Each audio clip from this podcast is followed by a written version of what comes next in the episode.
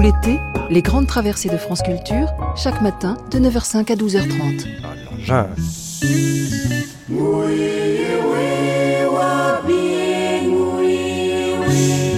Nouvelle-Calédonie. Terre de défi. Laetitia Cordonnier, Nathalie Salle.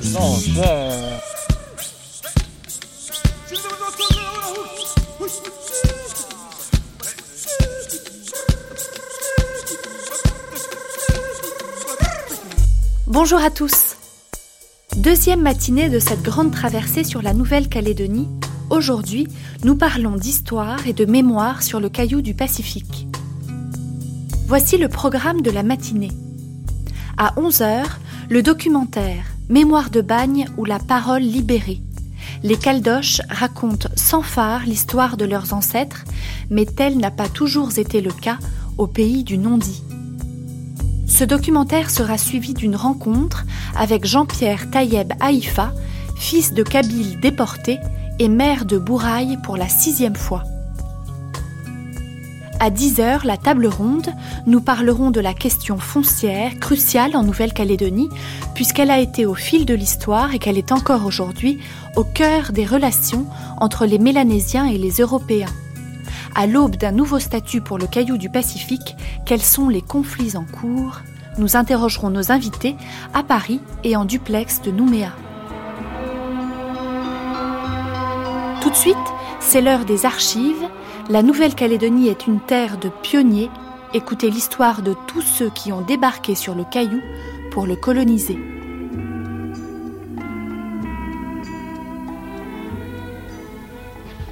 Aux confins des mers du Sud, il est une longue muraille, chaîne étrange d'un continent solitaire, que les navigateurs mélanésiens appelèrent la Grande Terre.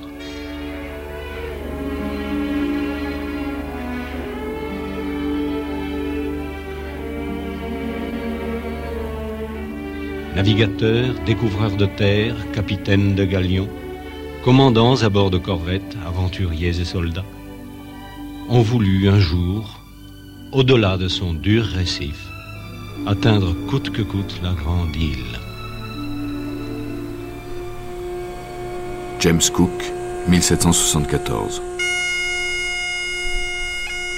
Nous n'avions pas plutôt jeté l'ancre que nous eûmes calmes et fûmes laissés à la merci de la houle, qui continua à nous pousser à la côte où un grand nombre d'hommes étaient rassemblés. Quelques-uns s'aventurèrent dans deux canots. Il y avait cinq ou six hommes dans chacun, et ils s'approchèrent assez pour recevoir des objets qu'on leur jeta en les attachant avec une corde, mais ne voulurent pas avancer jusqu'au côté du navire. On en trouve qui ont les cheveux noirs, courts et frisés, comme les naturels de Malicolo, mais d'autres les avaient plus longs, attachés au sommet de la tête et ornés de plumes, comme les Néo-Zélandais. Leurs autres ornements étaient des bracelets et des colliers. Un des hommes avait sur le front quelque chose comme une coquille blanche, et quelques-uns étaient peints avec un colorant noirâtre. Je ne leur vis pas d'autres armes que des javelots et des harpons, destinés seulement à accrocher les poissons. Après le passage de James Cook en Nouvelle-Calédonie, plusieurs navigateurs français et britanniques achève l'exploration des côtes de l'archipel. Jean-François Gallo de la Pérouse reçoit pour mission du roi Louis XVI de se mettre à la latitude de l'île des Pins, de la reconnaître, puis de longer la côte ouest qui n'a pas été encore visitée. L'expédition La Pérouse ne donnant plus de nouvelles à partir de 1788, Antoine Bruni d'Entrecasteaux est envoyé à sa recherche. En 1792, il découvre la côte ouest de la Grande Terre et l'ensemble récifal qui la prolonge au nord-ouest. En 1793, il mouille à Balade et reconnaît les grands récifs du nord. Écoutons dans leur charmante spontanéité les impressions de Billardière, compagnon d'Entrecasteaux, l'un des premiers Français qui, en avril 1793, abordèrent le rivage de la Nouvelle-Calédonie. Comme tant d'autres après lui, il fut frappé par certaines similitudes entre l'île et la métropole. 29 avril. Expédition à l'intérieur et le long de la côte. Nous trouvons un oiseau ressemblant à une pie. Nous le dénommons pie de la Nouvelle-Calédonie. Le bec est un peu plus rugueux à l'extrémité de chaque mandibule et d'une couleur noirâtre de la racine jusqu'au tiers de la pointe. Le reste est jaunâtre. Nous remarquons que la population se composait de femmes, de vieillards et d'enfants. Les hommes étaient probablement partis en guerre. Dans un grand village, nous fîmes la rencontre de gens de la montagne, parmi lesquels nous en reconnûmes un qui était venu à bord. On nous informa que c'était un chef de grande distinction nommé Aliki. Nous l'invitons à déjeuner. Nous gravissons une montagne vers le sud. Après avoir traversé les plantations de cocotiers, de bananiers, nous arrivons à la maison d'Aliki. Elle était entourée d'une nouvelle espèce de figuier. Le fruit de cet arbre est mangé par les naturels après avoir été chauffé dans une marmite en terre pour en enlever l'amertume. Il pleuvait fort. Les indigènes ne paraissaient pas s'en inquiéter. Ils étaient très aimables. L'un même portait une caisse très pesante qui contenait nos spécimens.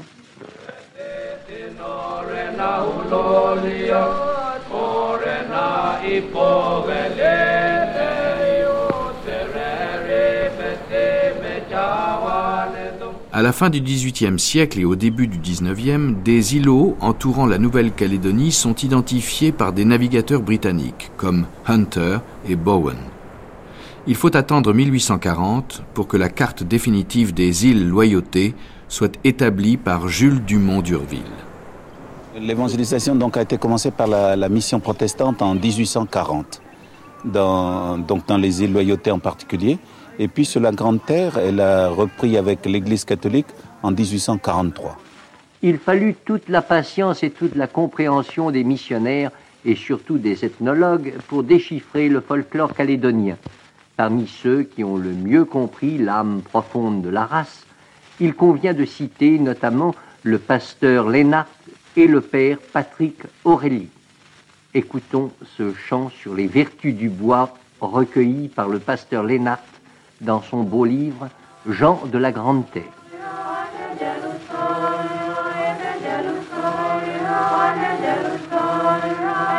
Le bois qui arrête la dysenterie, le bois qui guérit les foudroyés. Je demeure, moi, le bois qu'on mâche, le bois de l'arbre cou. Le bois qui grandit et accueille les nuages, attire et retient le brouillard, condense en goutte la reçoit le soleil, fait éclater la foudre. Le bois de l'arbre qui pousse là-bas sur les hauts sommets, le bois vigoureux des forêts profondes.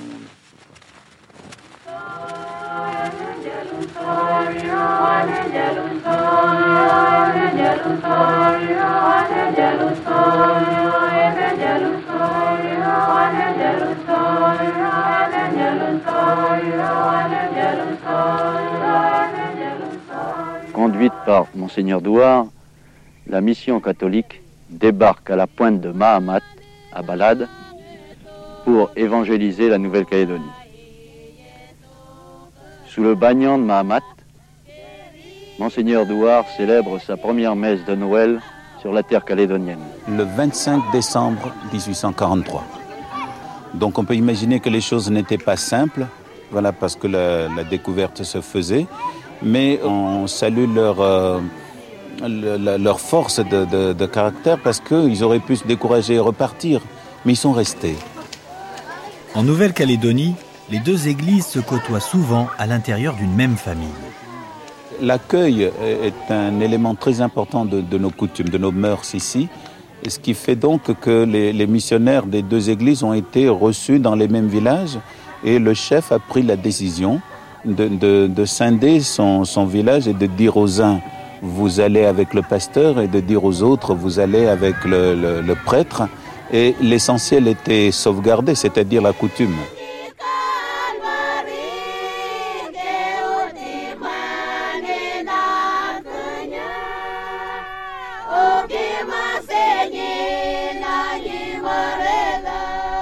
Un bouillant officier de Napoléon III, devançant de vitesse les navires anglais, y plantait le drapeau français. Cela se passait le 24 septembre 1853. Acte de prise de possession de la Nouvelle-Calédonie et de ses dépendances par l'amiral Février des Pointes. Je sous-signais, Auguste Février des Pointes, contre-amiral, commandant en chef les forces navales françaises dans la mer Pacifique, agissant d'après les ordres de mon gouvernement, déclare prendre possession de l'île de la Nouvelle-Calédonie et de ses dépendances au nom de Sa Majesté Napoléon III, empereur des Français. En conséquence, le pavillon français est arboré sur la dite île, Nouvelle-Calédonie, qui, à compter de ce jour, 24 septembre 1853, devient, ainsi que ses dépendances, colonie française. La dite prise de possession est faite en présence de messieurs les officiers de la corvette à vapeur Le Phoque et de messieurs les missionnaires français qui ont signé avec nous. Faite à terre, au lieu de Balade, Nouvelle-Calédonie, ce jour-d'hui, samedi 24 septembre 1853, à 3 heures de l'après-midi. Une salve de 21 coups de canon tirés à bord du Phoque devait marquer d'une façon bruyante, si j'ose dire, cet acte important. Le long d'un bambou utilisé comme mât, le drapeau tricolore flotta dans le ciel calédonien. Tels étaient l'océan et la terre que le jeune officier de marine découvrait. Une terre de solitude.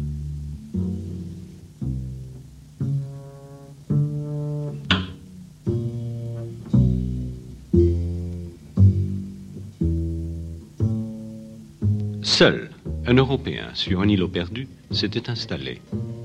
Robinson au soldat de fortune, il s'appelait Padon, le capitaine Padon. Une très vieille femme à Nouméa a longtemps gardé son souvenir. Mademoiselle Le Riche, je crois que vous êtes la petite fille de Monsieur Padon. Ce Padon était anglais, n'est-ce pas? Il était né à Portsmouth. Vers 1912, on n'est pas, on n'est pas bien sûr de sa date de naissance. Il se destinait à la marine royale britannique. Et il a échoué à ses examens de midship. Son père lui a fait des reproches sévères.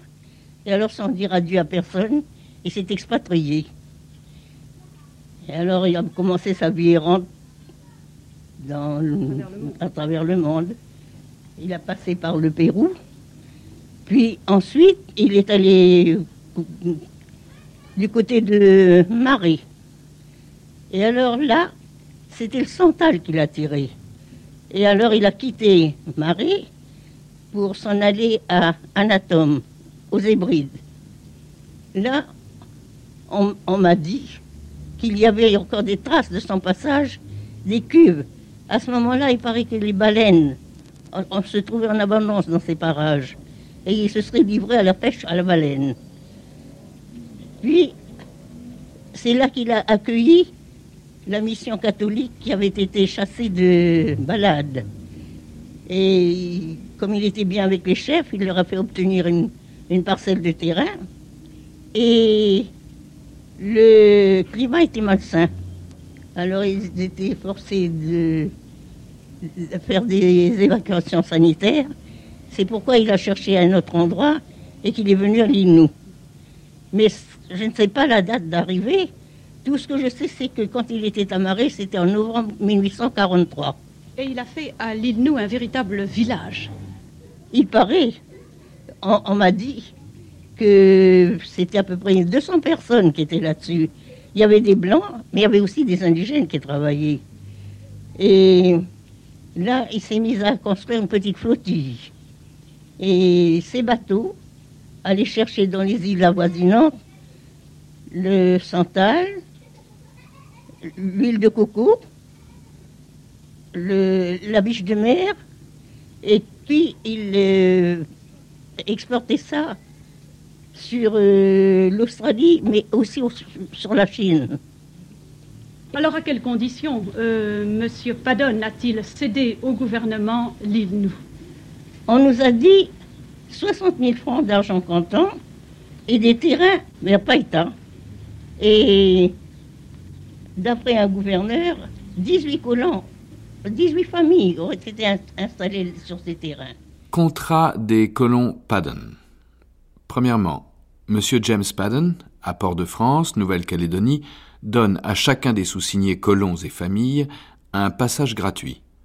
Deuxièmement, à leur arrivée, M. Paddon s'engage à alloter de sa concession à chacun des colons sous-signés un terrain de 20 hectares qui deviendra leur propriété lorsqu'ils auront travaillé dessus cinq années consécutives avec leur famille.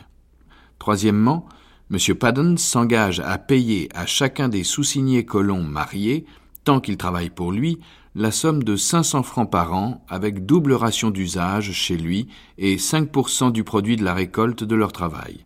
Quatrièmement, les sous-signés colons s'engagent par contre à résider avec leur famille, chacun sur les 20 hectares qui lui auront été allotés, et à les cultiver selon les instructions qu'ils recevront de M. Paddon ou de son agent à cet égard. Fait à Sydney le 17 mars 1859.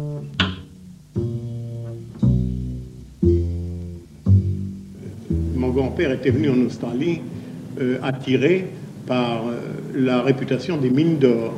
Grand-père a fui l'occupation prussienne dans son pays. Il était de Württemberg, tout près de la frontière d'Alsace, et il n'a pas pu supporter. Et c'est de cette façon-là qu'il a pensé à venir en Australie, où on parlait des mines d'or de Ballarat.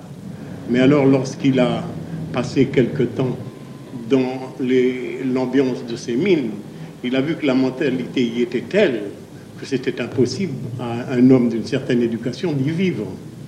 Alors il est revenu sur Sydney et c'est là où il a rencontré Paddon qui lui a fait cette proposition. Il était sur un banc devant l'hôtel unique de Sydney et il voit rentrer un homme très grand avec un chapeau très large qui lui dit bonjour, ils font connaissance, ils causent, et c'est là où les deux hommes ont eu une sympathie réciproque et où il a décidé de suivre Paddon, entraînant avec lui euh, les Hollen, les Abel, les Lynch, les euh, Gartner, Human, euh, tout ce monde-là est venu en Calédonie. Il a fait venir, lorsqu'il a vu la Calédonie, il a fait venir ses deux sœurs, qui étaient mariées l'une avec euh, Gartner et la seconde avec Human. C'était donc, M. Metzger, de la part de Paddon et de la part de l'administration, un essai de colonisation, si on peut dire, sérieuse, euh, rationnelle, parce que jusqu'ici, c'était des aventuriers qui venaient dans Oui, mais avant ça, il y avait euh, une certaine colonisation. ils n'étaient pas nombreux, mais je peux vous en citer un, c'est le colon Vergès. Oui, c'était mon arrière-grand-père, arrière-arrière-grand-père. Il venait des Pyrénées, mais il s'était longtemps arrêté en Amérique. Il voulait y faire venir des chevaux de France. Il a bâti sa maison à la vallée des colons. Ça ne s'appelait pas alors la vallée des colons, c'est à cause de lui qu'on l'a appelé ainsi. Et un soir, en pleine nuit, il a entendu le tam-tam. Il s'est dit qu'il devait se passer quelque chose. Il a pris son cheval et il a couru avertir la garnison. C'est ainsi que la vallée a été sauvée.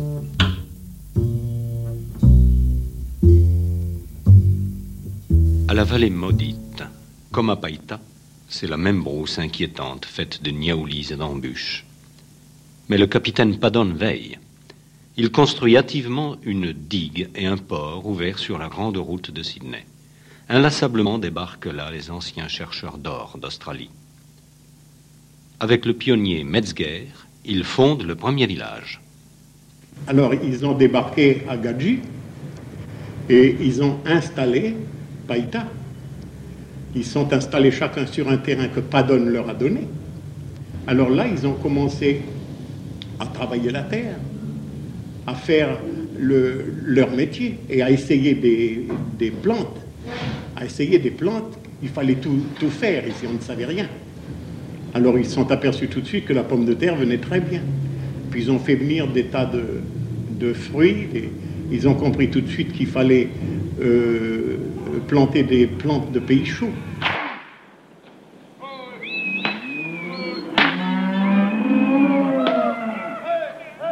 Je vois que sur votre propriété, vous avez un cimetière. Là, pourquoi vous n'utilisez pas le cimetière de Païta? Ah, parce que c'est le cimetière de la famille Martine. D'ailleurs, euh, peut-être que la première tombe qui existe ici était bien avant le cimetière de Païta. C'est la tombe de notre euh, arrière-grand-oncle, Padon, Jean Padon, qui était là avant la colonisation française. il a importé son bétail d'Australie. Par le retour de ces bateaux qui amenaient de l'huile de baleine en Australie, il ramenait du bétail, du bois, hein, et on amenait ça par voiture à bœuf. le bétail était chargé dans des chalons à l'époque.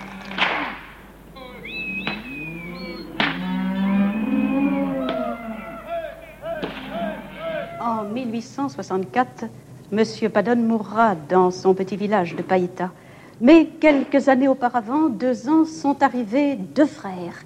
Deux frères qui avaient euh, l'aventure vraiment au fond du cœur. Mon grand-père était né à Évreux et je suis né à Nouméa 100 ans après.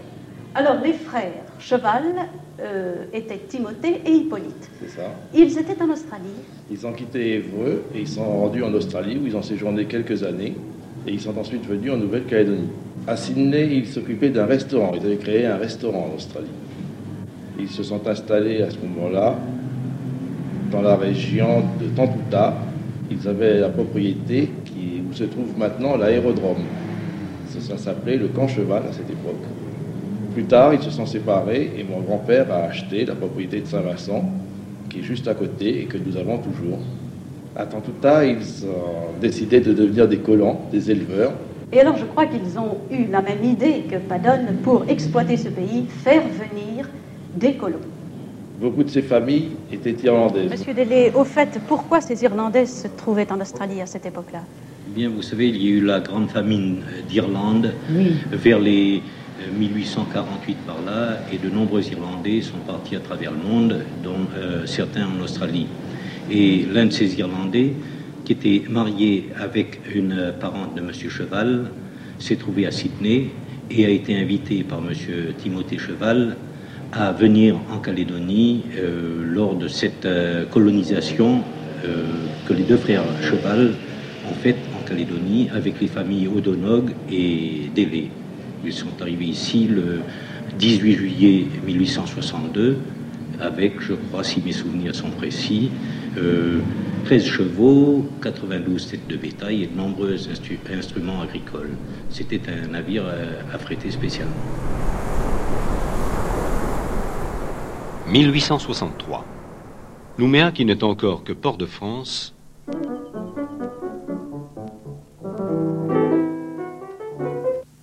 Si le frère du médecin de l'empereur, alors capitaine du port, voit disparaître la fameuse butte qui porte son nom à l'orée de la ville, par contre, au fronton des nouvelles rues éclate la gloire des batailles.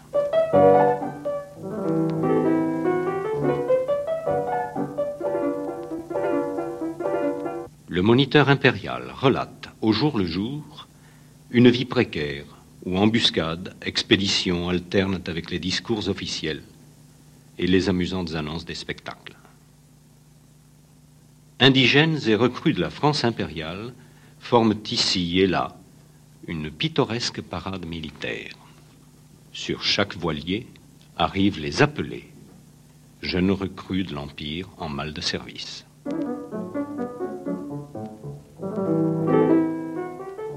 Voilà donc deux très anciennes calédoniennes, Madame L'Huillier et Madame Cacou, qui toutes les deux sont descendantes des conscrits de Napoléon III. Madame Cacou, pourquoi est-ce que votre père est donc venu tout à coup en Nouvelle-Calédonie? Il est venu parce qu'il avait tombé, était tombé sur un mauvais numéro. Alors il n'a pas voulu accepter de remplaçant. Il a laissé sa famille, qui se composait de huit enfants dont il était l'aîné. Alors il a pris le bateau l'Aveyron pour arriver en Calédonie en juin 1866. Parce qu'à ce moment-là, les soldats se recrutaient par tirage au sort. Par tirage au sort. Et, vous êtes originaire de quelle province? Mon père était lorrain. Votre père était lorrain.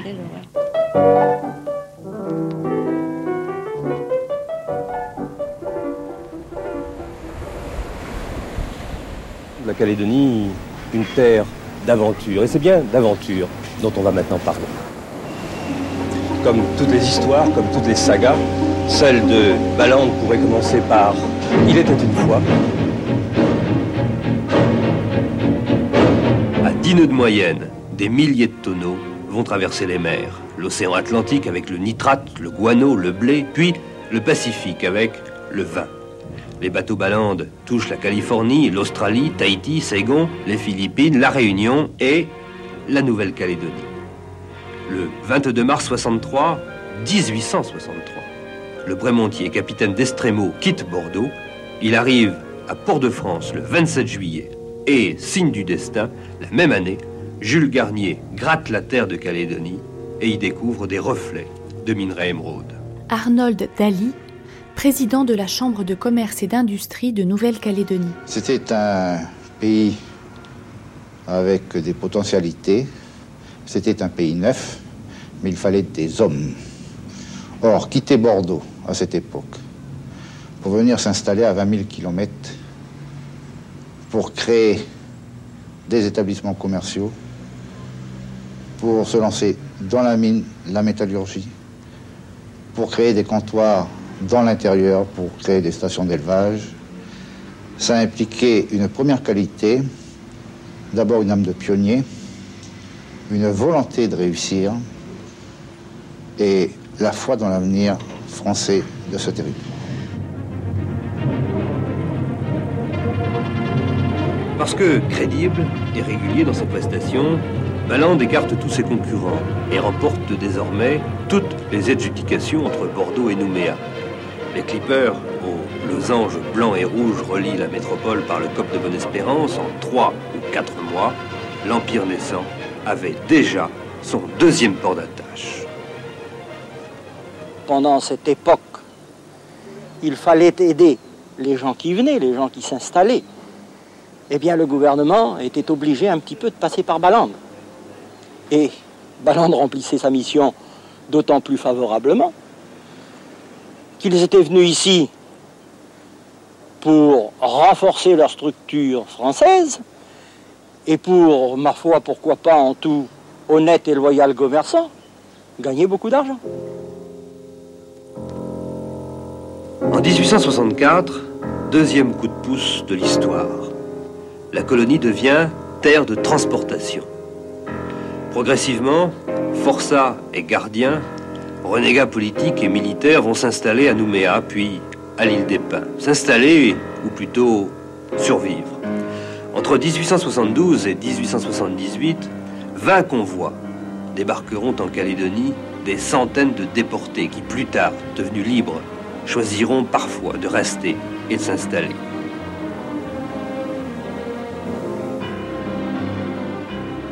« 14 000 personnes, bagnards ou matons, connaîtront ces séjours inconfortables de 1, 2 ou 3 mois dans les cales secouées au Cap Horn ou croulant sous le soleil du canal de Suez.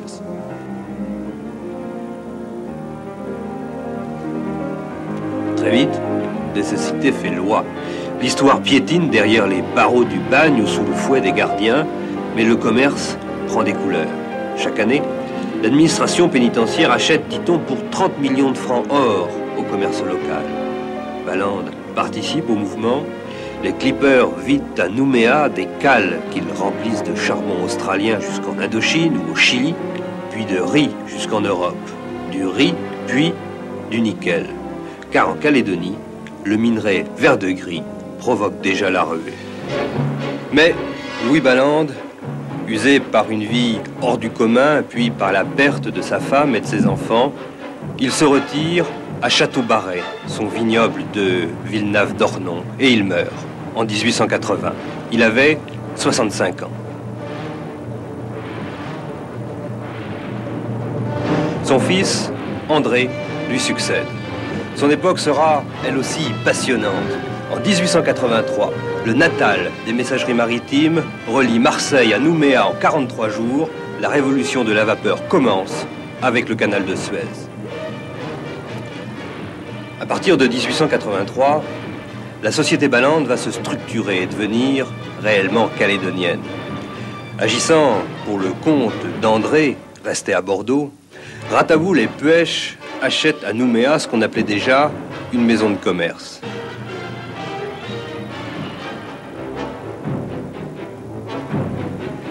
Peu engagé dans l'exploitation, Ballande traverse donc sans trop de dommages les crises du nickel et la faillite retentissante de la banque coloniale, la seule de l'époque.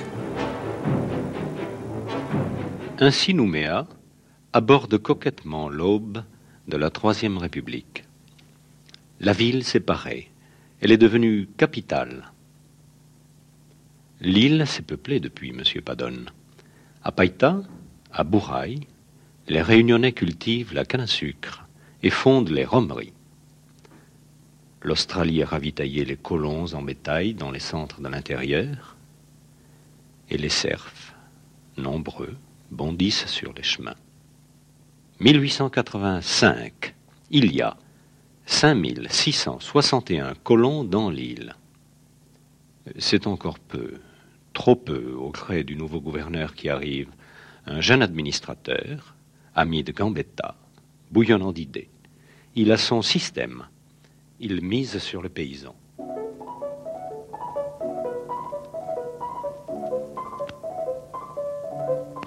Jean-Claude Roux, maître de recherche à l'Orstom, Nouméa. Il y a eu ici très peu de grands colons aisés. Euh, parce que ici, ce n'était pas les Antilles, ce n'était pas la Réunion, il n'y a pas eu de grandes plantations avec esclaves ou serviteurs, avec des, surtout des capitaux. Donc c'est un colonnat, le colonnat feuillé en général, qui arrivait avec 5000 francs or. C'était pas négligeable, mais c'était quand même pas le pactole. Paul Fayet, gouverneur de 1894 à 1903. La mission qui lui avait été confiée de fermer le bagne pour le remplacer par la colonisation libre, il l'a résumée par une phrase restée célèbre Je suis venu fermer le robinet d'eau sale pour le remplacer par le robinet d'eau propre. Le colonnat feuillé, c'était en gros 25 hectares de terre euh, pris sur les, sur les domaines du territoire, au point de vue foncier, où on devait faire du café. Le territoire devait devenir le Brésil de la France, sur 5 hectares, avec de la main-d'œuvre asiatique, javanaise ou autre et on devait faire de l'élevage. Et quand ils ont commencé à travailler dans les propriétés, ils ont vu que c'était dur. Il y en a beaucoup qui ont abandonné et qui sont retournés à Nouméa pour prendre du travail. Ils ont abandonné complètement la culture. Ces colons, souvent, vont péricliter. Pourquoi? Parce que la plupart d'entre eux venaient de la ville. Et notamment, on trouve parmi ces colons beaucoup d'ouvriers de l'arsenal pyrotechnique de Bourges, qui montrent bien leur peu de qualification ne faut pas oublier, d'autre part, que l'agriculture calédonienne, euh, il y a un mythe qu'il faut dénoncer. Euh, la Nouvelle-Calédonie a été bâtie, si vous voulez, sur l'image de terre de colonisation européenne.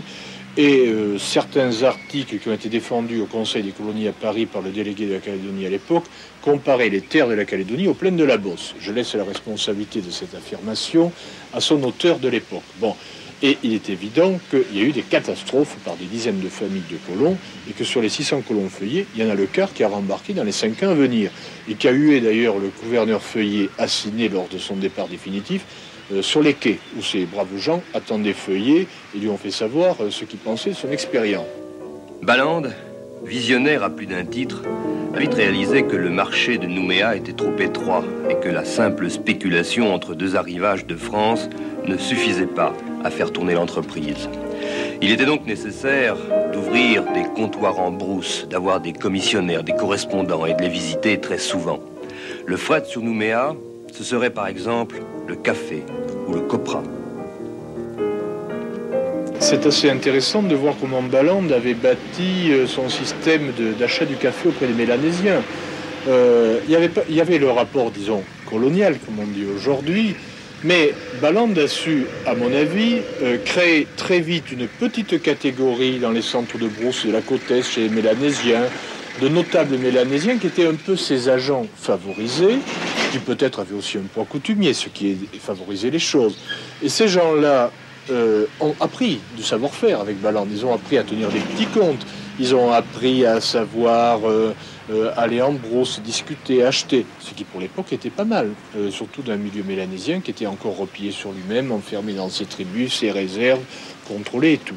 Bien, alors ils, ont créé, même en milieu mélanésien, peut-être indirectement, par souci d'utilité, certes, mais ils ont créé, à mon avis, déjà une première catégorie, disons, de notables évolués, entre guillemets, comme on aurait dit il y a 30 ou 40 ans, les évolués. Et ces gens-là, à mon avis, ont joué après un rôle important dans l'essor du milieu mélanésien, notamment à partir de 1947, au niveau politique, de la prise de conscience. Et ça, je crois que c'est apporté quand même aussi au crédit de cette société qui a vu de l'avant. Il est vrai qu'entre les convois de déportés, les vagues de défricheurs australiens, les transhumances désordonnées vers les mines et l'administration tatillonne de l'époque, les Mélanésiens éprouvaient des difficultés évidentes pour préserver les fondements traditionnels de leur société. Le 19e siècle a d'ailleurs été celui du grand remue-ménage dans tout le Pacifique. Ataï et sa révolte en ont été les témoins. Nous sommes aux pires heures de la colonisation, synonyme à l'époque de bouleversement pour une société indigène tenue à l'écart. Les Européens sont légions, ils sont presque autant que les Mélanésiens dans les années 1900. Ils sont environ 17 000. La main-d'œuvre pénale ou asiatique est très nombreuse, ce qui fait que non seulement le métissage est quasiment inexistant, sauf peut-être dans le Nord, mais aucune passerelle ne relie le monde de l'aventure à celui de la tradition. Le courant ne peut pas passer entre la révolution des idées, transmise par exemple par les communards exilés, et puis les pratiques culturelles de ceux qu'on nommait les indigènes. C'est à cette époque que Ballande perd pour quelque temps la concession du transport entre Le Havre et Nouméa. Ballande perd aussi la mine de la Dorée. Mais peu importe, il va se consacrer désormais totalement au commerce. Fleurissent alors les magasins de la rue de l'Alma et leurs silhouettes légendaires, les comptoirs de brousse et ces fameux bateaux qui pendant très longtemps vont marquer l'histoire du caillou. C'est le tour de côte, l'autobus du lagon. Ballande devient dès lors le commis voyageur de la brousse. Ces vapeurs transportent les passagers mais aussi la farine, l'huile, le pétrole, les vêtements, le ciment, le bois, le bétail, le nickel, le chrome, le cuivre, le cobalt, à tel point que déjà en 1902, le gouverneur Feuillet brandira le premier drapeau des anti-balandards et il tentera de mettre le holà à ce qu'on appelait déjà un monopole. C'est le fameux procès intenté par la colonie contre Ballande. Des reproches ont été formulés à la maison Ballande et ont été portés au conseil privé, au, gouverneur. Bernard Brou, président de la Société historique de Nouvelle-Calédonie. Et le gouverneur Fayet, au mois de juin 1901, a pris une décision en conseil privé et a condamné la maison Ballande par la voie d'un arrêté. Il a condamné la maison Ballande au paiement d'une somme de 136 000 et quelques francs et des francs hors de l'époque. Une somme considérable. Ce qui est une somme considérable, d'autant plus considérable que le marché maritime, la subvention ballante de, de l'époque était de 435 000 francs pour 5 ans d'exécution de travaux, c'est-à-dire qu'il y avait au moins un an et demi de gestion euh, dans la condamnation du gouverneur Feuillet sur Louis Ballande, fils aîné. Ah, mais qu'est-ce qu'on reprochait à Ballande On reprochait à Ballande quelque chose d'extrêmement grave, qui était euh, les arrivées euh, trop tardives ou trop tôt ou trop tard, donc, euh, au port. Mais vous savez ce que c'est que les bateaux? C'est très difficile d'assurer un horaire assez précis. Alors le bateau arrivait avec une heure d'avance, ou deux heures de retard, ou une demi-journée de retard, enfin selon les intempéries, selon les vents, selon la durée d'escale, selon les pannes, euh, les escales précédentes, j'entends. Alors évidemment, c'est très difficile de, de, de tenir un horaire, et quand on guette quelqu'un dans l'exécution d'un marché maritime, il est excessivement facile de trouver des preuves, évidemment, de déficience. Enfin, cette grande bagarre qui a duré plus de deux ans s'est terminée en 1902 par euh, une amnistie générale. En fait, de part et d'autre, tout le monde a été débouté et seule la colonie a été condamnée aux dépens, c'est-à-dire au paiement des frais. Alors, c'est un petit peu cloche-merle que vous nous racontez, monsieur C'est tout à fait ça, mais ça allait très loin quand même. C'est du cloche-merle très méchant hein, qui a eu lieu à l'époque. Hein, alors, justement, est-ce que c'est euh, significatif et symbolique de l'ambiance qui régnait sur le territoire à l'époque? Ah, Absolument. La Nouvelle-Calédonie, à l'époque de 1897 environ à 1902, a été absolument coupée en deux, en deux parties d'ailleurs hétéroclites, l'une comme l'autre. Et il y avait ceux qui étaient euh, pour le gouverneur Feuillet et qui le vantaient comme un dieu, et ceux qui l'accusaient des pires maux de la terre et qui le dénonçaient comme un coupable de toutes sortes d'excès. Et le deuxième qu'on a eu, qui a voulu faire à peu près pareil, c'est le gouverneur Guyon. Et à l'époque du gouverneur Guyon, il y a eu un essai aussi de colonisation euh, collective, comme ça, l'arrivée des colons nordistes, qui ont laissé un souvenir. Dans le Nord, les affaires étaient assez difficiles en 1924 et 25. Il subissait, il y avait une crise. Et les gens cherchaient à se créer des situations meilleures. Des familles entières sont venues par bateau Ça a été un malentendu parce que le départ été faussé dès la France. On aurait dû connaître le pays, la Nouvelle-Calédonie en France, mieux qu'on la connaissait à ce moment, à l'époque. C'était plutôt un pays qu'on ne connaissait pas beaucoup. Moi-même le premier, j'en avais jamais entendu parler. Et tout le monde a été trompé. À ce moment-là, il y avait une crise en France qui, ma foi, les ouvriers cherchaient une situation. Et beaucoup de familles ont tout abandonné pour venir ici. Ils ont parti dans la brousse, essayé de s'adapter au pays. Ils ont fait du bon travail dans la brousse, mais qui ne pouvaient pas continuer. Ils ont été chassés soit par les moustiques, ou soit qu'ils ont vu qu'il n'y avait rien à faire avec le coton. Et ma foi, ils sont tous dispersés. Il y a quelques familles qui sont restées dans la brousse, mais des familles, les vieux colons sont venus, il n'y en a presque plus. Dans ces années-là, Paul-Louis Mariotti, corse de naissance, s'installe avec sa famille à Farino, un tout petit village à flanc de montagne. Il a six enfants, dont Jean, qui naît en 1901. Jean est élevé en brousse, il s'imprègne à la fois de l'univers occidental transmis par sa famille et de la culture kanak. Jean Mariotti deviendra un célèbre écrivain. Il raconte son enfance hors du commun. La maison que nous habitions à cette époque-là était sur le sommet d'une petite montagne, petite montagne assez rageuse comme elles le sont en Nouvelle-Calédonie. Et par vallonnements successifs, on pouvait voir la mer au loin. Et de l'autre côté, on pouvait voir cette chaîne centrale, qui est l'épine dorsale de la Nouvelle-Calédonie. À cette époque-là, on voyait les blancs arriver adultes. Alors j'étais un des premiers petits enfants blancs à naître.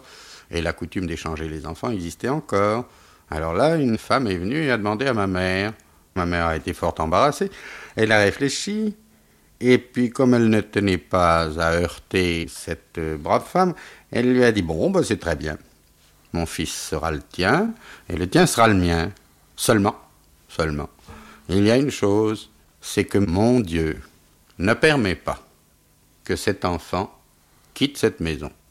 S'il quittait cette maison, il mourrait. Alors, il sera ton fils, mais il restera là, avec moi. Et le tien sera mon fils. Il viendra ici quand il voudra, il sera toujours là. S'il veut rester toujours, il restera toujours. Si tu veux qu'il retourne à la tribu avec toi, tu le reprendras. Ce Kanak si gentil qui venait à la maison accompagner la popinée et qui était un cannibale et qui m'enseignait quelles étaient les meilleures parties de l'homme à manger en toute innocence, naturellement, et c'est avec lui que je prenais mes premières leçons pour lancer la sagaie et la fonte. La Nouvelle-Calédonie connut jusqu'au conflit de 1914 un magnifique essor. À la déclaration de guerre, nombreux furent ces enfants qui s'engagèrent pour la défense du territoire menacé. Le souvenir du bataillon du Pacifique reste légendaire. Tiens ma chérie, veux-tu que nous allions à l'ex, à l'ex, à l'exposition? Je déclare ouverte l'exposition internationale coloniale de 1931. Noble entreprise d'union et de paix entre les nations. En allant de Vincennes à Charenton, à l'ex, à l'ex, à l'exposition. Et j'adresse aux puissances étrangères et aux peuples qui sont représentés le salut très amical de la France.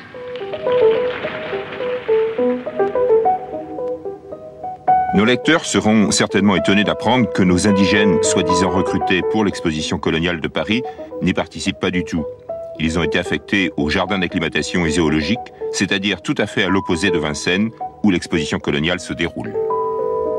Comme le bulletin du commerce en faisait écho, une centaine de Kanaks de Nouvelle-Calédonie ont été trompés sur la durée et l'objet de leur voyage à l'exposition coloniale de 1931.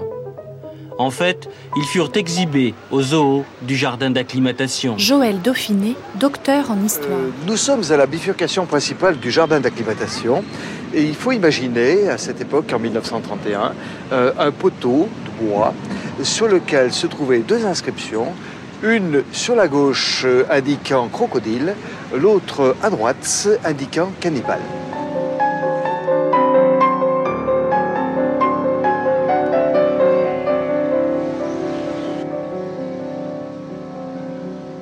J'ai vu nos pauvres indigènes au jardin d'acclimatation. Ils sont furieux, car ils n'ont presque pas de linge.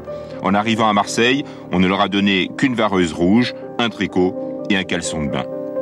Beaucoup sont pieds nus et grelottent de froid. On ne leur a donné aucun vêtement chaud. Ils dansent le pilou-pilou, les danses de guerre en manou et tricot, et ce, en plein hiver. On leur demandait à ces malheureux Kanaks euh, de simuler euh, l'acte du cannibalisme. C'est-à-dire qu'on leur faisait pousser des cris euh, gutturaux, on leur faisait éventuellement faire des gesticulations plus ou moins désordonnées, on leur faisait brandir des casse-têtes, on mettait autour de leur cou des amulettes, des fétiches. Le but, c'était essentiellement de les cannibalisé. Donc on est déjà dans un discours de construction, on regarde l'autre sans dialoguer avec lui. Pascal Blanchard, historien. On fabrique ce rapport à l'autre pourtant réel, puisqu'il est là devant nous, et en même temps on est comme dans une image, elle est totalement construite pour tenir un discours. L'ensemble était parfaitement réglé parce qu'il y avait un metteur en scène euh, du Châtelet euh, qui avait lui-même organisé les scénettes. Euh, L'édit de scénettes était prévu dans un programme qui était distribué à l'entrée et qui s'intitulait tout naturellement Les Cannibales. Et donc le public venait voir les différentes scènes qui se succédaient. Cœur léger, cœur changeant, cœur lourd, le temps de rêver est bien court. Que faut-il faire de mes jours? Que faut-il faire de mes nuits? Je n'avais amour ni demeure, nulle part où je vis ou meurs. Je passais comme la rumeur, je m'endormais comme le bruit. En 1931, Yvonne et Zanae Palen de l'île de Marais figuraient à l'exposition coloniale. Zanae est mort en 1968, mais il a raconté à son fils Paul. Quand ils étaient partis d'ici, ils étaient tout contents, comme euh, je dis bien, comme tout le monde. Quand on, quand on se rend pour la première fois en métropole, ils étaient tout contents.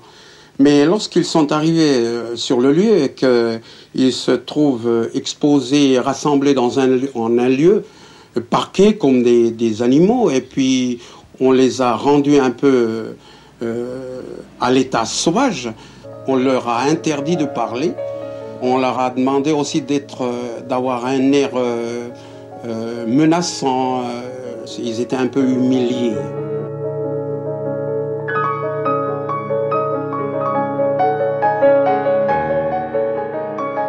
On n'est pas loin de Freaks, Buffalo Bill vient à Paris, les Lilliputiens viennent à Paris, les Nègres viennent à Paris, les Indiens Galibi viennent à Paris, le domaine de l'étrange. Ils vont dans nos théâtres, ils vont dans nos jardins d'acclimatation, ils vont dans nos eaux, car ils font partie des mondes de l'étrange. À ce niveau-là, on est dans une normalité. Là où il n'y a plus normalité, c'est quand la République récupère cette sphère d'indigènes pour les instrumentaliser dans le cadre de son discours de propagande coloniale. Car là, elle récupère ce qui dans le domaine de la foire pour en faire un discours d'État. Et là, c'est la République qui parle. Pierre Miquel, écrivain il y a cette idée qui est une idée d'assimilation. Voilà l'idéologie coloniale, en gros. Avec l'idée euh, fondamentale de la supériorité, évidemment, de la métropole, la supériorité absolue de la civilisation de la métropole sur euh, celle des pays colonisés. Cet épisode malheureux de l'exposition coloniale s'achève par la mise à l'écart du gouverneur Guyon et de son chef de cabinet, jugés responsables du scandale.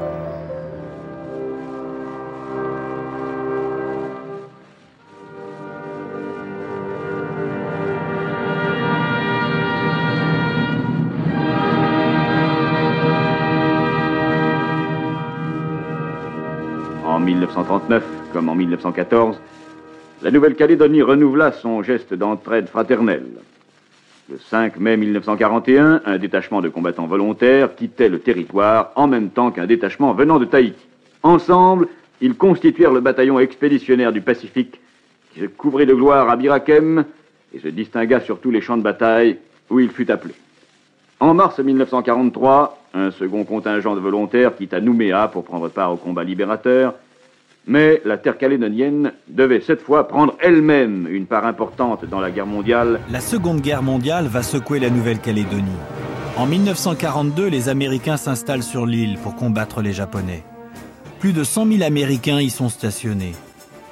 À la fin de la guerre, presque tous repartiront chez eux. Emery Lavallée est un des rares à être resté.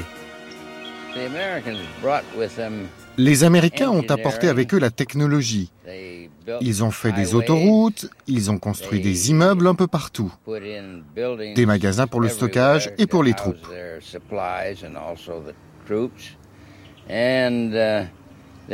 Et leur équipement était nouveau en Nouvelle-Calédonie. Par exemple, le matériel de chantier, les bulldozers et les gros engins. Tout ça, c'était inédit en Nouvelle-Calédonie. Mais les Américains apportent aussi un formidable esprit d'entreprise. Et c'est surtout un changement pour les Kanaks, qui pour la première fois sont normalement payés. Ils découvrent également des officiers noirs qui commandent des soldats blancs. Cette prise de conscience va conduire à la suppression du Code de l'indigénat et des travaux d'intérêt généraux.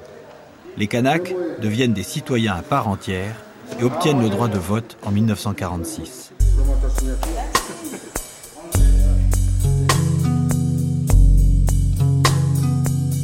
C'était Nouvelle-Calédonie, terre de pionniers. Archive INA, Émilie Tracente. Merci à RFO pour sa collaboration. Nous avons entendu des extraits de la saga Ballande, un magazine de Benoît Sodo, et du Regard colonial d'Alexandre Rosada. Lecture du nouveau manuel d'histoire de Nouvelle-Calédonie, Thibaut de Montalembert. Mixage, Pascal Bénard. Restez avec nous, dans un instant, nous parlons de la question foncière, contentieux historique entre les Mélanésiens et les Européens, en compagnie notamment d'Isabelle Merle et de Christophe Sand.